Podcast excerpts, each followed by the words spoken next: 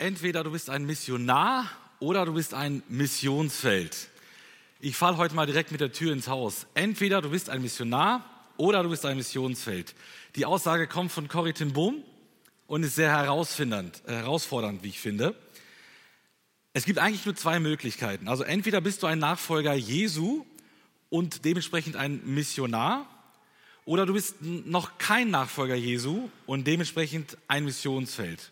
Entweder du erzählst anderen das Evangelium oder andere erzählen dir das Evangelium.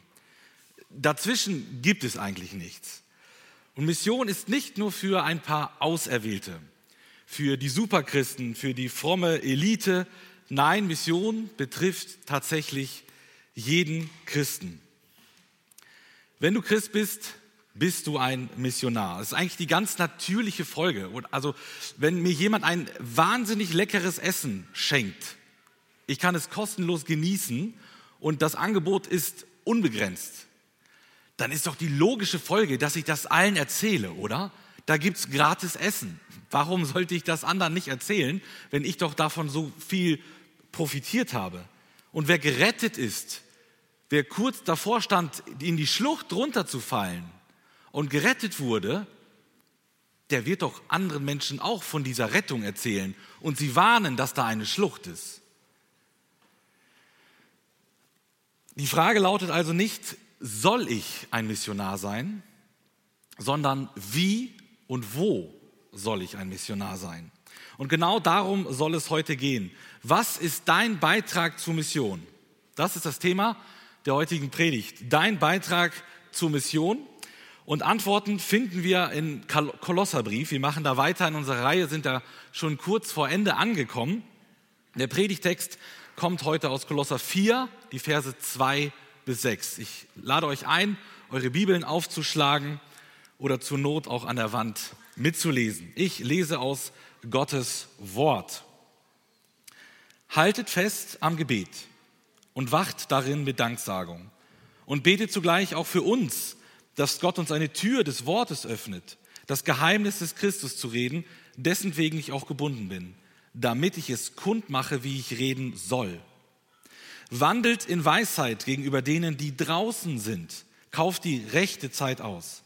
Euer Wort sei allezeit in Gnade mit Salz gewürzt. Ihr sollt wissen, wie ihr jedem Einzelnen antworten sollt. Der erste Beitrag zur Mission lautet bete. Bete, das sind die Verse 2 bis 4. Die erste Möglichkeit für dich, für uns alle an der Mission sich zu beteiligen, ist das Gebet. Damit beginnt tatsächlich alles. Paulus beginnt hier mit einem ganz allgemeinen Befehl. Er sagt, haltet fest am Gebet. Mit anderen Worten, liebe Gemeinde in Kolossee, wenn ihr eine Sache beständig hartnäckig, fortlaufend tun sollt, dann das Gebet. Womit soll man sich aktiv, ganz emsig beschäftigen? Mit Gebet. Er sagt weiter, und wacht darin, also im Gebet, mit Danksagung. Ja, Teil des Gebets muss auch Dank sein, nicht nur die Bitten. Ich vermute, 95 Prozent unserer Gebete bestehen eben meistens aus Bitten, aus Fürbitten. Gebet für eine Prüfung, für Gesundheit, für Beziehungen und so weiter. Alles richtig und gut sollen wir auch tun. Doch Paulus legt ja mal wieder den Fokus darauf, vergesst den Dank nicht. Er tut das im Kolosserbrief mehrfach. Sechs, sieben, acht Mal kommt dieser Ausdruck, diese Aufforderung vor, eben ähm, Gott Dank zu sagen für alle möglichen Dinge. Und darin soll man wachen, also ganz aktiv Gott Danke sagen. Also ein Nachfolger Jesu ist offensichtlich ein betender Mensch und ein Nachfolger Jesu ist offensichtlich ein dankender, dankbarer Mensch. Paulus macht weiter und sagt, und betet zugleich auch für uns. Jetzt wird Paulus konkret. Also eben sagt er ganz allgemein so, ne, haltet fest am Gebet. Das setzt ja auch voraus, dass die Gemeinde bereits gebetet hat. Sonst könnten sie nicht daran festhalten. Äh, und jetzt wird er ganz konkret. Er nennt konkrete Gebetsanliegen. Er lässt nämlich beten für sich und für sein Missionsteam. Betet auch für uns. Es geht also um das Gebet für Missionare. Und Gebet ist die stärkste Waffe für Missionare. Das hört man immer wieder. wenn man mit Missionaren in Kontakt ist, die sagen immer wieder, bitte betet für uns. Wenn ihr etwas tun könnt, was uns wirklich hilft, dann betet bitte für uns. Ja, wofür soll man denn beten bei Missionaren? Ähm, wenn wir jetzt an Paulus Situation denken, wir erinnern uns, wo befindet sich Paulus? Im Gefängnis. Dann würden wir jetzt denken, natürlich sagt er jetzt, bitte betet, dass ich doch aus dem Gefängnis komme. Dann kann ich endlich wieder weiter missionieren und ihr wisst, oh, mir geht es ganz schlecht und ich bin krank, was auch immer. Finden wir nicht. Das ist überraschend. Das würden wir vielleicht sagen. Paulus hat da ganz andere Sorgen. Er bittet hier nicht um Freilassung, das hat er vielleicht auch getan, aber er ermutigt die Gemeinde zu beten für die Verkündigung des Evangeliums, obwohl es ihm so schlecht geht. Und daran sehen wir, was Paulus am wichtigsten war. Das hat er mehrfach in seinen Schriften offenbart. Ihm geht es nicht um sein persönliches Leben, ihm geht es um die Verbreitung des Evangeliums. Dafür war Paulus da und er, ähm, er wusste nichts ähm, ja, Wichtigeres, was er der Gemeinde weitergeben soll, als dass das Evangelium sich ausbreiten kann. Paulus betet, Dankeschön, Paulus betet, dass Gott uns eine Tür des Wortes öffnet. Bei dem Wort Tür denken wir sofort an die äh, Türen des Gefängnisses. Jetzt denken wir, vielleicht sagt er es doch, dass sich die Gefängnistüren öffnen. Nee, Paulus meint was anderes. Er sagt, er spricht hier von, dem, von der Tür des Wortes. Und das ist ein Fachausdruck aus der Missionssprache. Das bedeutet so viel wie eine günstige Gelegenheit zur Verkündigung. Also die, man könnte auch übersetzen, eine Tür für das Wort, für das Evangelium zu öffnen. Also Gott soll Möglichkeiten geben, dass sich so, sozusagen Türen öffnen im übertragenen Sinne, damit das Evangelium verkündet wird. Offene Türen für das Evangelium. Das ist Paulus Anliegen. Und weiter heißt es, das Geheimnis des Christus zu reden.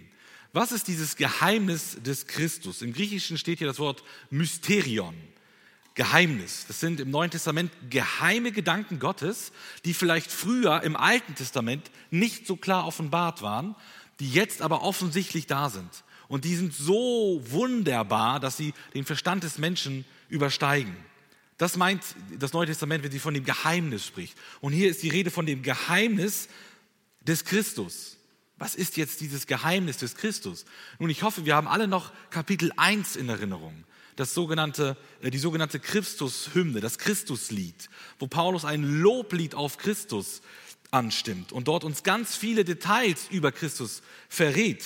Wir erinnern uns, Jesus ist Gott, Jesus ist der Schöpfer, er ist der Erhalter, er ist das Zentrum der Welt. Er ist der Gründer der Gemeinde. Er ist der Erlöser der Menschen. Er ist gestorben und er ist auferstanden und vieles mehr. Das ist das Geheimnis des Christus. Und damit es kein Geheimnis bleibt, ist Paulus so daran, darauf bestrebt, dieses Evangelium von Jesus weiterzugeben. Die Botschaft ist so wunderbar, ist zu wunderbar, als dass es äh, jemand nicht hören dürfte. Es soll also kein Geheimnis mehr bleiben.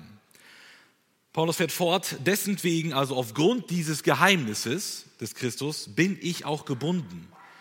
Er sitzt im Gefängnis, weil er Christus verkündigt hat.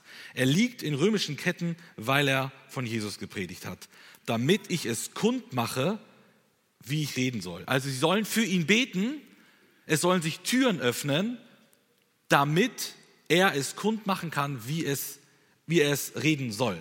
Also Paulus braucht unbedingt offene Türen, er will seinem Auftrag nachkommen und er muss predigen. Wir merken das hier. Er muss, er kann nicht anders. Es ist ein Befehl Jesu, klar, er wurde beauftragt und er will gehorsam sein und das ist auch vollkommen richtig. Aber bei Paulus geht es noch ein bisschen weiter.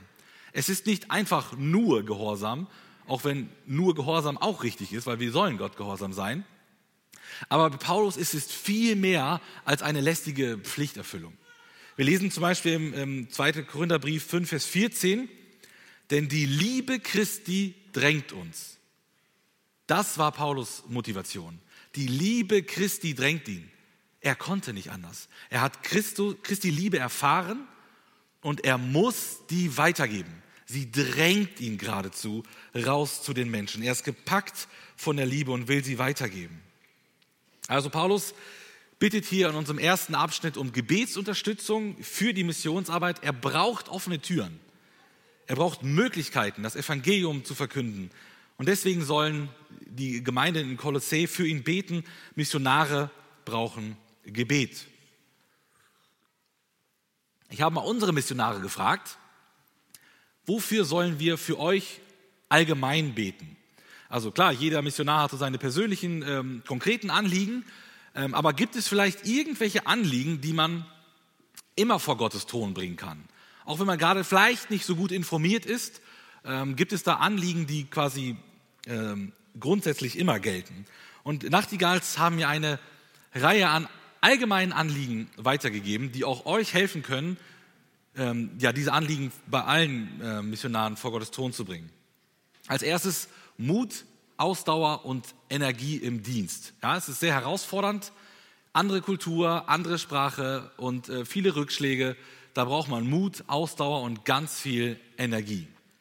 Als zweites auch die geistliche Gesundheit der Missionare. Ja, wer viel geben will, der muss auch viel aufnehmen. Und sie sind ganz alleine meistens, ohne Glaubensgeschwister, weil die soll ja gerade erst da entstehen, die Gemeinde. Es gibt ja noch keine Christen dort. Das heißt, es ist ein gefährliches Gebiet, weil sie isoliert sind von anderen Gläubigen. Und da ist es wichtig, auch für die geistliche Gesundheit der Missionare zu beten. Als drittes auch für intakte Ehen und Familien.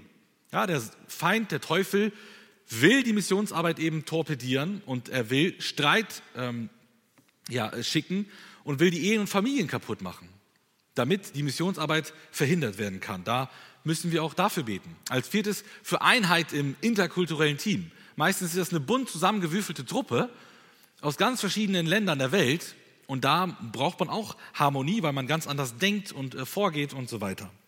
Dann auch als fünftens äh, Liebe, Geduld und Weisheit für die Menschen. Und damit beginnt es immer, mit der Liebe für die Menschen.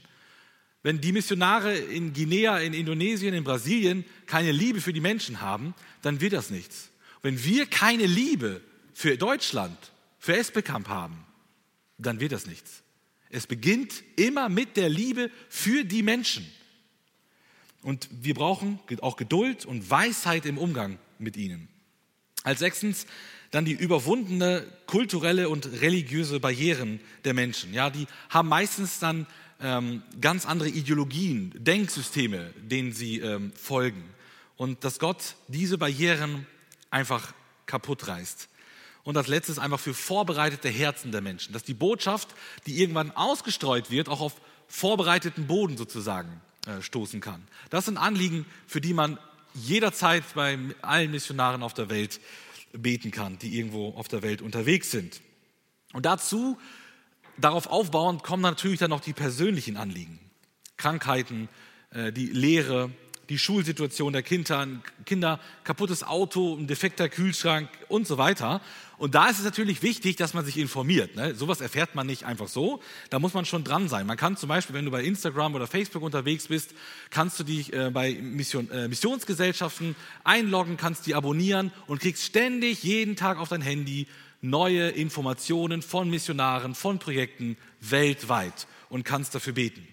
Du kannst Missions-Newsletter, Rundbriefe abonnieren von verschiedenen Missionaren und sagen, ich möchte informiert bleiben. Schickt mir euren Brief, der alle paar Wochen, Monate mal kommt und dann möchte ich für euch ganz konkret beten, wenn die allgemeinen Anliegen ja vielleicht auch, doch etwas zu allgemein sind. Also wenn wir da nicht ähm, dran sind, ohne unser Interesse, dann äh, werden wir natürlich nicht informiert sein. Da müssen wir auch an der Stelle aktiv sein, damit wir beten können, gezielt auch beten können. Und ich lade dich ein, bete für Missionare.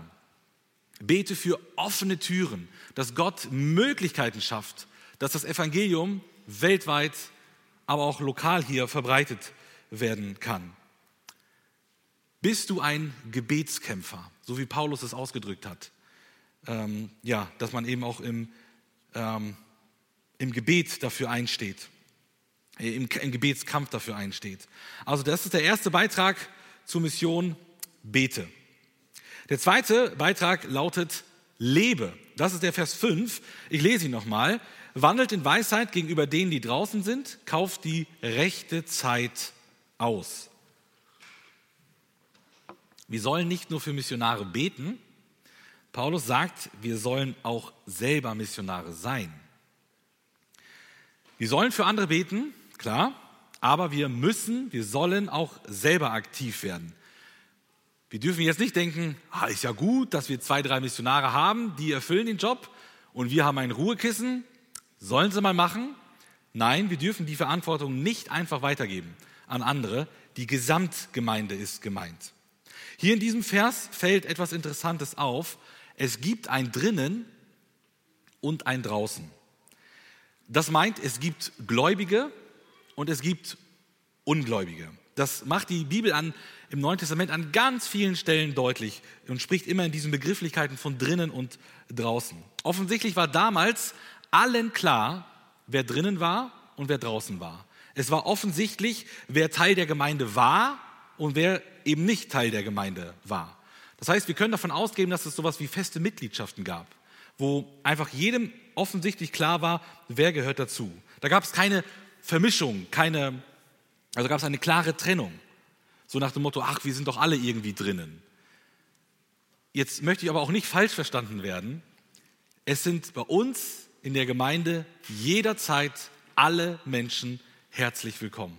Jeder darf kommen, so wie er ist, ob er an Jesus glaubt oder eben noch nicht. Und wir freuen uns riesig, wenn ihr dabei seid. Auch wenn ihr an Jesus noch nicht glaubt. Ihr seid Teil der Gemeinschaft. Aber wenn jemand noch nicht an Jesus glaubt, ist er per Definition des äh, Neuen Testaments nicht Teil der Gemeinde. Gemeindeglieder sind eben nur diejenigen, die eine feste, eine persönliche Beziehung zu Jesus Christus haben. Und leider beachten das einige Gemeinden nicht. Da sagt man einfach, ja, wir sind alle drin, ähm, alle sind doch irgendwie äh, Gemeinde und da verwischen diese Grenzen und das ist ähm, laut dem Neuen Testament nicht, nicht so gedacht. Aber wie soll man sich den Ungläubigen, den Leuten, die draußen stehen, jetzt gegenüber verhalten? Paulus sagt, man, man braucht da Weisheit. Und äh, er sagt, äh, man soll mit Weisheit wandeln. Also Wandel meint hier den Lebenswandel oder halt den Lebensstil. Man soll weise leben. Weisheit ist die Einsicht, wie man in unterschiedlichen Situationen richtig handeln soll. Es gibt nicht so dieses Schema F, das man einfach immer anwenden kann, sondern äh, manche Situationen sind ganz anders gelagert, da braucht man eine andere Herangehensweise und dafür braucht man eben Weisheit. Und die kriegt man vom Heiligen Geist. Paulus sagt auch, kauft die rechte Zeit aus. Damit meint er, nutzt die Gelegenheiten, die sich bieten. Wenn es eine offene Tür für das Evangelium geht, gibt, dann geh da rein. Dann nutzt diese Chance. Zeit auskaufen heißt Chancen nutzen.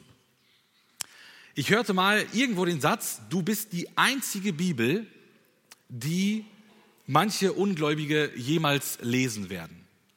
Du bist die einzige Bibel, die manche Ungläubige jemals lesen werden. Was heißt das?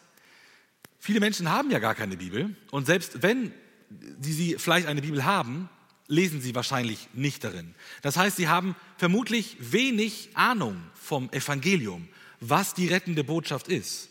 Aber wenn wir ihnen vorleben, was in diesem heiligen Wort steht, dann werden sie neugierig.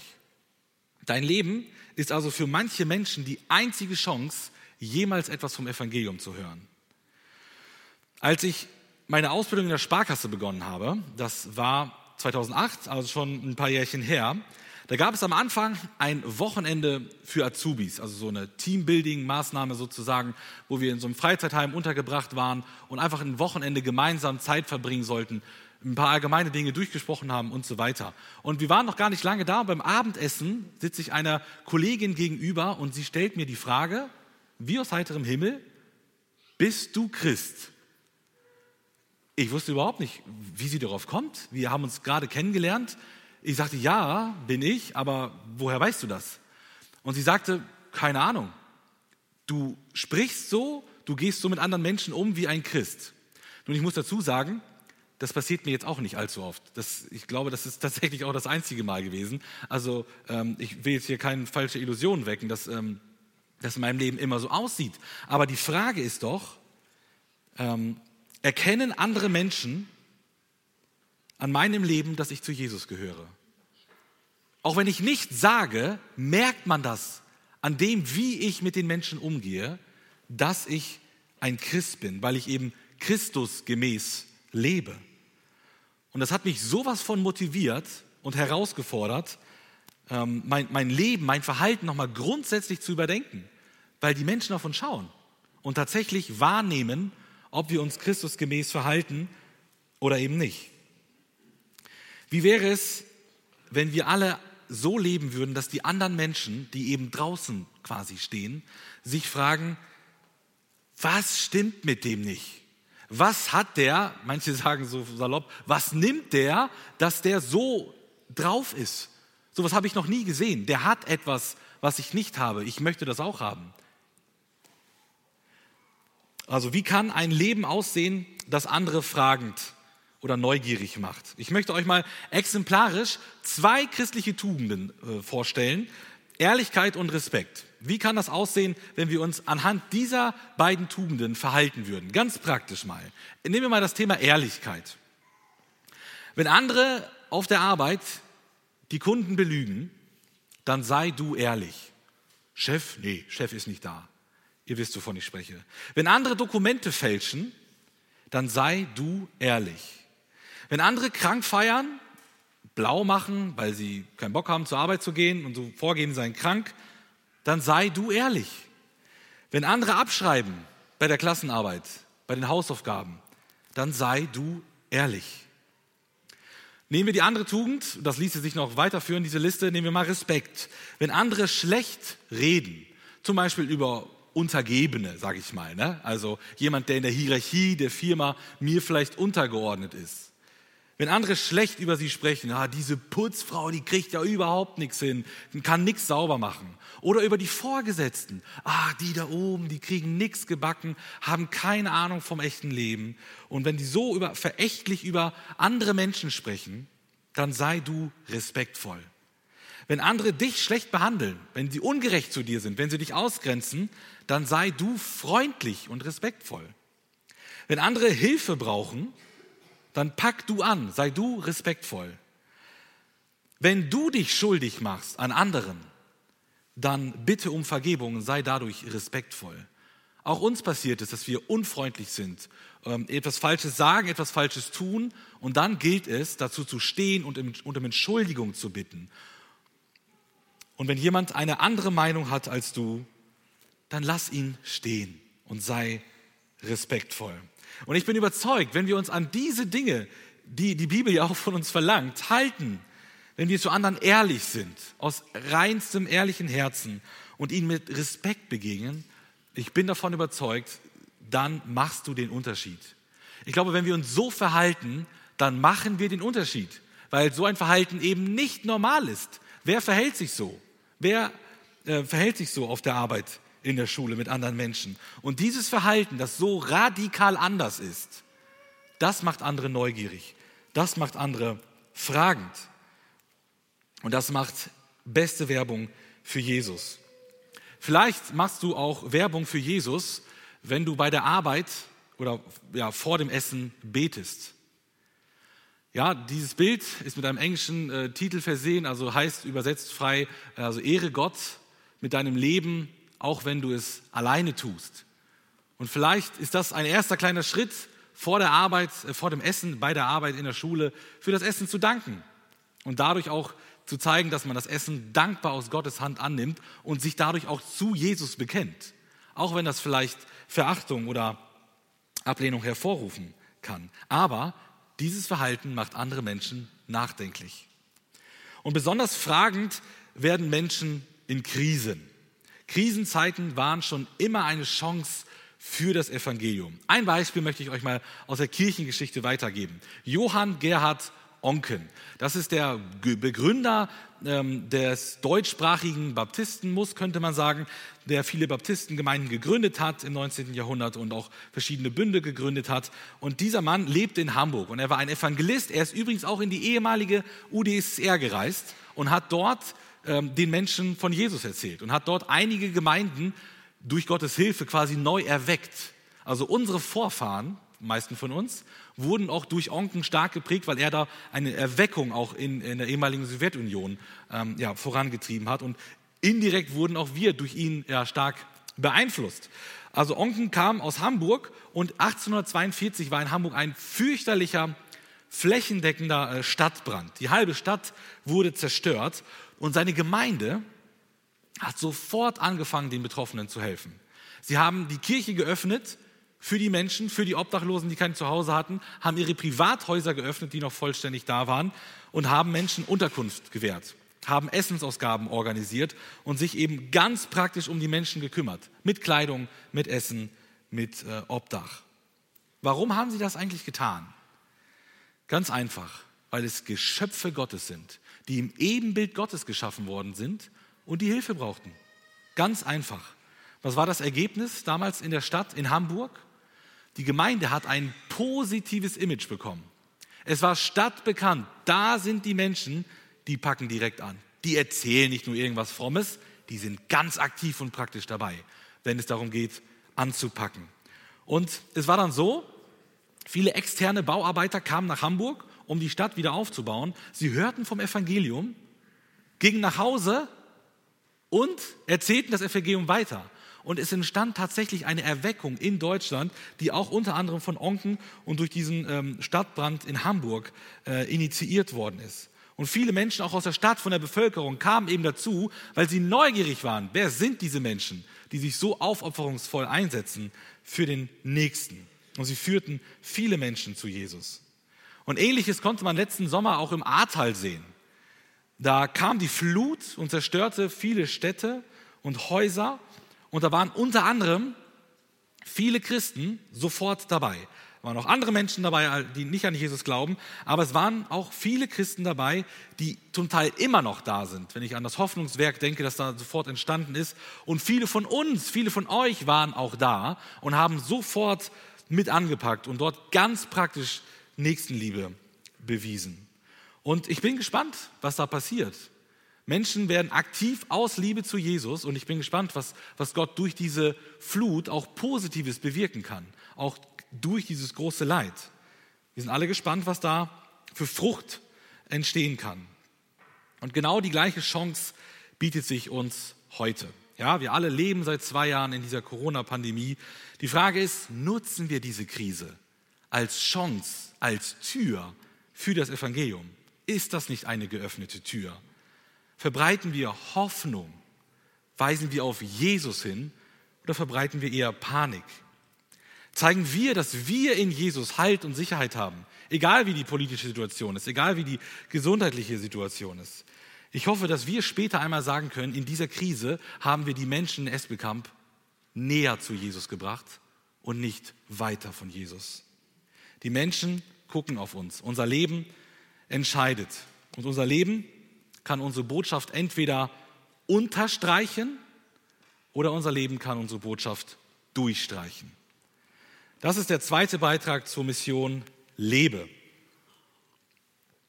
Es gibt aber noch einen dritten und letzten, und zwar Rede. Das ist der Vers 6. Da heißt es, euer Wort sei allezeit in Gnade mit Salz gewürzt. Ihr sollt wissen, wie ihr jedem Einzelnen antworten sollt. Also Paulus startet mit, euer Wort sei allezeit in Gnade mit Salz gewürzt. Paulus sagt, beten ist wichtig. Nummer eins, Vorleben ist auch wichtig. Nummer zwei, aber da fehlt noch was. Da muss noch was anderes dazukommen und da kommen wir nicht drum rum. Reden. Wenn es um Mission geht, müssen wir reden. Denn das Evangelium ist ja eine gute Botschaft, eine Nachricht. Und eine Nachricht muss man erzählen. Da ist ein Inhalt, den muss man mit Worten verbal weitergeben. Wie soll dieses Reden aussehen? Paulus gibt uns da klare Anweisungen. Unser Reden muss gnädig oder freundlich sein. So könnte man das auch übersetzen. Euer, Wort sei allezeit in Gnade. Wir müssen gnädig und freundlich sein. Also es geht darum, den Menschen mit Liebe zu begegnen und eben nicht mit einer Drohung oder von oben herab, so mit einer geistlichen Arroganz, mit Verachtung vielleicht. Du bist verloren, du bist ungläubig und wir sind die Guten, die Frommen und ähm, du musst das jetzt auch machen, was ich dir sage. Das ist der falsche Ansatz. Paulus sagt es ganz deutlich, wir brauchen Gnade. Wir müssen den Menschen mit Liebe begegnen.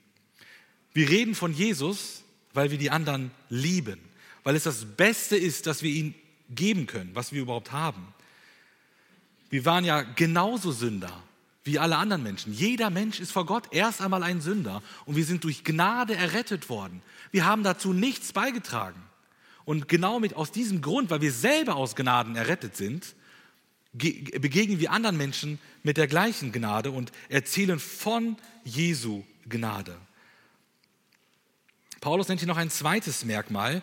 Er sagt, unser Reden muss mit Salz gewürzt sein. Also einerseits müssen wir gnädig und freundlich sein, auf der anderen Seite aber auch mit, mit Salz gewürzt. Und das meint, wir sollen kraftvoll reden, überzeugend, anziehend oder weise reden. Es darf nicht langweilig sein. Wir dürfen doch nicht die beste Botschaft der Welt irgendwie langweilig verpacken, sodass die Leute einschlafen oder kein Interesse daran haben. Wir müssen es attraktiv weitergeben auf ansprechende Art und Weise. Das heißt, wir müssen überlegen, was brauchen die Menschen? Wo können wir anknüpfen? Wo können wir es ja, praktisch und überzeugend weitergeben? Und wichtig ist natürlich auch, dass wir selber davon überzeugt sind. Das, das ist ja äh, selbstredend. Also wenn ich ein Verkäufer bin, Finanzprodukte oder Gesundheitsprodukte, oder weiß was ich was verkaufe und meinetwegen auch einen Staubsauger oder so, ähm, dann muss ich davon überzeugt sein. Ist Vollkommen klar, es liegt auf der Hand. Die Kunden merken das sofort beim Verkaufsgespräch, der, der findet das ja selber nicht attraktiv. Aber die merken das, hey, der ist Feuer und Flamme für dieses Ding und ich glaube, ich brauche das auch, sonst sterbe ich unglücklich, wenn ich dieses Ding nicht mir auch besorge. Und diese Überzeugung, diese Leidenschaft, diese Begeisterung, die färbt ab auf den Käufer und das ist eine Grundvoraussetzung für jeden Verkäufer. Nun, wir sind keine Verkäufer, wir kriegen keine Provision, keine Gehaltszahlung oder irgendwie so etwas. Ähm, und wir wollen keine Menschen irgendwie manipulieren. Aber wir müssen überzeugt sein von unserer Botschaft. Denn sonst werden sich die Leute fragen, warum sie das denn brauchen, wenn wir ja gar nicht so überzeugt von der äh, Jesus-Geschichte sind. Paulus äh, sagt zum Schluss, ihr sollt wissen, wie ihr jedem Einzelnen antworten sollt. Wir müssen tatsächlich Rede und Antwort stehen. Und interessant ist hier auch wieder, Paulus geht ganz selbstverständlich davon aus, dass die Leute fragen werden. Ne? Er sagt ja nicht, hm, es könnte sein, vielleicht kommt jemand und stellt Fragen. Nein, er sagt, ihr müsst wissen, wie ihr den antwortet. Also klar ist, die stellen Fragen und dann musst du bereit sein, Antworten zu geben. Mit, dem, äh, mit der Bibel in der Hand sozusagen. Und vielleicht habt ihr schon mal diesen Spruch gehört, ähm, predige das Evangelium Falls notwendig, gebrauche Worte. Dieser Spruch wird oft Franz von Assisi zugeschrieben. Es ist nicht ganz klar, ob äh, das wirklich, so, wirklich von ihm kommt. Der Spruch kann sogar sein, dass ich vielleicht sogar mal selber gesagt habe. Der Spruch hat tatsächlich viel Wahrheit in, in sich. Aber er trifft es nicht ganz. Ed Stetzer hat ihn umformuliert. Er sagt, predige das Evangelium und da es notwendig ist, gebrauche Worte. Ja, der erste Satz klingt erst einmal gut. Wir haben ja eben gerade gesehen, Punkt 2, Vorleben ist wichtig. Wir müssen den Glauben vorleben.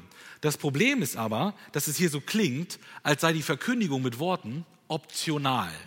Also sei einfach ein anständiger Christ und pff, wenn, wenn es sein muss, im äußersten Notfall, musst du vielleicht auch mal was sagen. So, ne?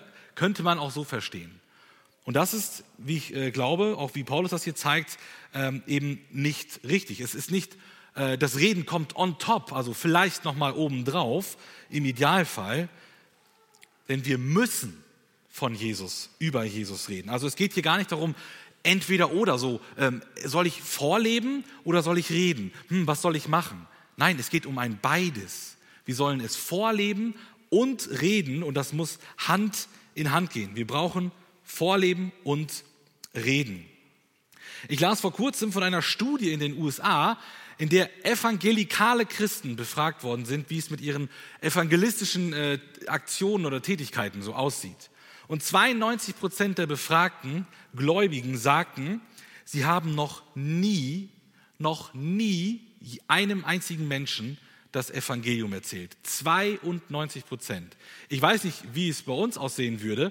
Vermutlich würden wir da in eine, eine ähnliche Richtung gehen. Und ich finde, das ist kein gutes Zeugnis. Neun von zehn Leuten haben noch nie jemandem das Evangelium erzählt.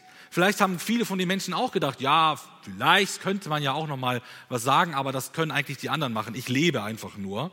Vielleicht haben sie sich da, ja, hat man sich da in Sicherheit gewogen. Ne? Also, wie sollen die Menschen glauben, sagt Paulus im Römerbrief, wenn sie das Evangelium nicht hören? Vor kurzem schickte uns jemand, äh, meine Cousine, einen Link zu. Und zwar Corona-Auszeit für Familien.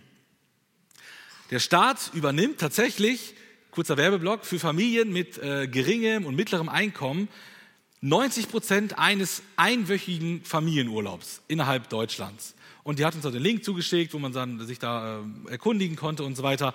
Wir haben das Ganze schnell geprüft, ob wir auch berechtigt sind, ob wir da äh, reinfallen in diesen Kreis der ähm, Berechtigten. Dann haben wir uns Häuser angeguckt äh, und haben uns überlegt, wo könnten wir denn äh, dieses Jahr eine Woche hinfahren. Und der Staat zahlt 90 Prozent davon. Ist, wir fanden das eigentlich eine ziemlich coole Sache. Eine Woche Urlaub in der sächsischen Schweiz äh, kostet ungefähr 1500 Euro. Wir zahlen 150. Ist eine coole Sache, würde ich sagen. So, was nun? Was machen wir jetzt mit dieser Nachricht? Meine Cousine war so nett, hat es uns mitgeteilt. Man kriegt ja nicht alles mit. Und sie war so nett und hat es uns gezeigt. Und wir können uns jetzt freuen und sagen, ja, Corona-Auszeit, günstiger Urlaub, wunderbar. Und wir schweigen einfach so vor uns hin. Könnten wir machen. Aber wir haben uns für eine andere Möglichkeit entschieden, beziehungsweise Lydia, meine Frau. Sie hat das an alle möglichen Leute aus der Gemeinde, im Bekanntenkreis und so weiter äh, verschickt. Viele, äh, gerade Familien mit, mit, mehreren Kindern und so weiter, die sind da meistens sofort förderberechtigt. Ähm, genau, und ähm, ja, wir haben es einfach versucht zu streuen. Und ganz viele haben uns dann gesagt, yo, haben wir auch geprüft, äh, wir fahren jetzt da und dahin, die anderen fahren dahin. Manche sagen, nee, wir verdienen ein bisschen zu viel, hat leider nicht geklappt. Und so geht man doch mit guten Nachrichten um, oder? Man erfährt etwas Cooles und man gibt es einfach weiter. Das Angebot ist ja quasi für viele da, ähm, dann gibt man es weiter. Und was die Leute dann damit machen, das ist ja ihre Sache. Also vielleicht sagt ja auch jemand so, äh, Urlaub mag ich grundsätzlich nicht, habe ich keine Lust oder ich nehme grundsätzlich kein Geld vom Staat an oder nee, wir, wir, wir verdienen zu viel oder pff, keine Ahnung, wir haben einfach keine Lust, zu viel Bürokratie, paar Sachen ausfüllen, Möchte ich nicht. Das ist ja, kann ja ganz vielschichtig sein. Also wie die Menschen dann reagieren, das ist ja nicht mehr meine Sache. Aber mein Job ist es doch, die Botschaft weiterzugeben. Wisst ihr, ähm, Gott gibt dem Propheten Hesekiel im Alten Testament die Aufgabe als Wächter. Er sagt ihm, du bist der Wächter, du stehst auf der Mauer und musst die Leute warnen. Wenn Krieg kommt, musst du die Leute aufwecken und sagen, jetzt müssen wir kämpfen. Du bist ein Wächter, nicht im militärischen Bereich, sondern im geistlichen Bereich. Du musst ihnen verkünden, dass Gottes Gericht kommt, wenn sie nicht an Gott glauben. Du bist der Wächter. So. Er muss also predigen. Was dann die Leute machen mit dieser Botschaft, das ist ja ihre Sache. Und Gott sagt, wenn die Leute nicht hören werden, dann ist es ihr eigenes Problem. Aber wenn du nicht hingegangen bist und es nicht verkündet hast und der Mensch stirbt, dann ist er selber schuldig, weil er sich nicht für Gott entschieden hat, aber das Blut werde ich von deiner Hand fordern. Und das Gleiche gilt für uns. Es ist unser Job, das Evangelium zu verkünden. Was die Leute dann damit machen, ist natürlich ihre Sache, steht in ihrer Verantwortung. Aber unsere Aufgabe, unsere Verantwortung ist, diese gute Nachricht, die wir selber erfahren haben, die wir geschmeckt haben, weiterzugeben. Und dabei kommt es auch darauf an, wie wir von Jesus reden. Wir haben es eben schon ein paar Mal angesprochen. Nicht nur die Tatsache reicht aus, dass wir von Jesus reden, sondern wie wir von Jesus reden. Und äh, das sollte am besten nicht so sein wie auf diesem Bild. Ne? Mit der Fanfare den schlafenden Jungen aus dem Schlaf wecken und ihm das Evangelium ins Ohr tröten. Ich glaube nicht, dass das die richtige Art und Weise ist, ähm, denn wir brauchen da Weisheit, Sensibilität und Gnade. Wir dürfen auch nicht mit der Tür ins Haus fallen, auch nicht aggressiv oder arrogant auftreten, nicht besserwisserisch, sondern mit Liebe und Respekt. Natürlich auch in aller Deutlichkeit, Paulus sagt, mit Salz gewürzt, also da muss auch Substanz dabei sein, da muss schon klare äh, Worte dabei sein, aber eben geprägt von der Gnade. Ich komme zum Schluss mit einem Bild von einem Schiff. Das ist die SS United States. Das war oder ist das schnellste Kriegsschiff der Welt. Es hat 80 Millionen Dollar gekostet, ging kurz nach dem Zweiten Weltkrieg vom Stapel 1952 und wurde gebaut als Truppentransporter für Soldaten, für den Krieg. Und innerhalb von zehn Tagen konnte dieses Schiff von den Vereinigten Staaten an jeden Ort der gesamten Welt äh, ja, losschippern und diesen Ort erreichen. Er sollte also Soldaten im Krieg von A nach B bringen. Wisst ihr, was, dieses, was das Problem bei diesem Schiff ist? Dieses Schiff hat niemals Soldaten transportiert. Es wurde zwar genutzt, also stand nicht einfach nur sinnlos im Hafen rum, aber nicht für den Krieg, sondern für Kreuzfahrten. Und Kriegsschiffe unterscheiden sich ja fundamental von Luxusdampfern. Wo liegen die Unterschiede? Es gibt dort keine Soldaten, sondern Touristen. Es gibt dort keinen Krieg, es gibt dort, sondern es gibt dort Urlaub. Es sind dort nicht 15.000 Soldaten, sondern 2000 Passagiere. Da gibt es nicht knappe Vorräte, sondern Luxusessen. Da heißt es nicht Vollgas voraus, sondern da herrscht der Tucker-Modus. Ist ja klar, das eine Schiff hat einen wichtigen, einen dringenden Auftrag. Es muss Soldaten transportieren für den Krieg, die Schlacht muss gewonnen werden. Das andere Schiff hat alle Zeit der Welt und will einfach nur genießen, einfach nur entspannen und da sein. Gibt es da vielleicht Parallelen zur Gemeinde Jesu? Die Gemeinde wurde wie dieses Schiff berufen für eine Schlacht. Sie sollte einen dringenden Auftrag erfüllen. Und die Frage ist, die wir uns als weltweite Gemeinde, aber auch als Lokalgemeinde stellen müssen, ist, kann es sein, dass wir uns vom Truppentransporter zum Luxusdampfer entwickelt haben? Wir sollten eigentlich aktiv sein, Menschen mit dem Evangelium erreichen, weil sie sonst verloren gehen. Aber wir haben es uns gemütlich gemacht. Was sind wir als Gemeinde? Was bist du als, als Einzelperson persönlich? Bist du ein Kriegsschiff oder bist du ein Luxusdampfer? Ich lade dich heute ein, Teil von Gottes Mission, von Gottes globaler, aber auch lokaler Mission zu sein, weil circa fünf Milliarden Menschen auf der Welt ohne Christus leben und auf dem Weg in die ewige Verdammnis sind. Ein Studienkollege erzählte mir vor kurzem, dass ein Prediger erzählt hätte, aktuell sei nicht mehr die Zeit fürs Evangelium, fürs Evangelisieren, für die Mission. Menschen kommen heute nicht mehr zum Glauben. Jetzt sei die Zeit, Menschen zu sammeln, dafür zu sorgen, dass Menschen nicht mehr abfallen. Also ich frage mich, aus welcher Bibel er das entnimmt. In meiner Bibel steht, geht hinaus in alle Welt und verkündet es allen Völkern. Und da steht nicht bis 2022, weil dann ist es schwierig. Damit könnt ihr aufhören. Das gilt immer noch, solange bis Jesus wiederkommt. Und wenn man mal global sich ein bisschen umschaut und passiert, äh, schaut, was passiert eigentlich in der Welt, dann merken wir, es kommen Tausende, Hunderttausende Menschen zum Glauben. Die meisten nicht in Deutschland, nicht in Europa, nicht in den USA, aber in Asien, in Südamerika und in Afrika. Das heißt, wir Christen im Westen haben es wahrscheinlich verlernt, die Menschen zu erreichen. Aber Gott tut immer noch sein Werk weltweit und der Auftrag gilt, bis er wiederkommt und offensichtlich ist er noch nicht wiedergekommen. Aber letzten Endes ist Mission eine Herzensfrage. Das ist, ist, glaube ich, allen klar. Jesus sagt ja, wes das Herz voll ist, geht der Mund, Mund über. Das bedeutet, ähm, wenn ich ähm, das selber erfahren habe, dann gebe ich es automatisch weiter. Dann fließt es doch aus mir heraus. Wenn mein Herz mit Jesus voll ist, wenn ich verstanden habe, wie groß meine Schuld war, wie viel größer Jesu Gnade war, dass alle Menschen ohne Jesus verloren sind, dann werde ich mich an Missionen beteiligen. Und nicht, weil ich es muss, sondern weil ich es will, weil ich nicht anders kann. Und ich denke, und das muss man auch mal so klar sagen, wer Jesus nicht bezeugen will, wem Mission egal ist, der sollte sich mal hinterfragen, ob er Jesus überhaupt kennengelernt hat. Weil es ein notwendiges Merkmal ist eines Christen, eines echten Gläubigen, dass er das Evangelium weitergeben will. Und vielleicht musst du heute Buße tun. Vielleicht merkst du, ich bin ein Luxusdampfer, ich, ich mache nichts fürs Evangelium. Von diesen Punkten, die wir heute gehört haben, die Paulus sagt, da interessiert mich nichts davon, ich mache auch nichts davon, habe es auch irgendwie gerade nicht vor, dann musst du Buße tun, dann musst du Jesus bitten, Herr, gib mir dieses Feuer, diese Liebe für die Menschen. Vielleicht sitzt du hier oder sitzt im Livestream zu Hause und kennst Jesus noch überhaupt nicht. Vielleicht bist du gar keiner, gar kein Nachfolger. Vielleicht bist du noch draußen.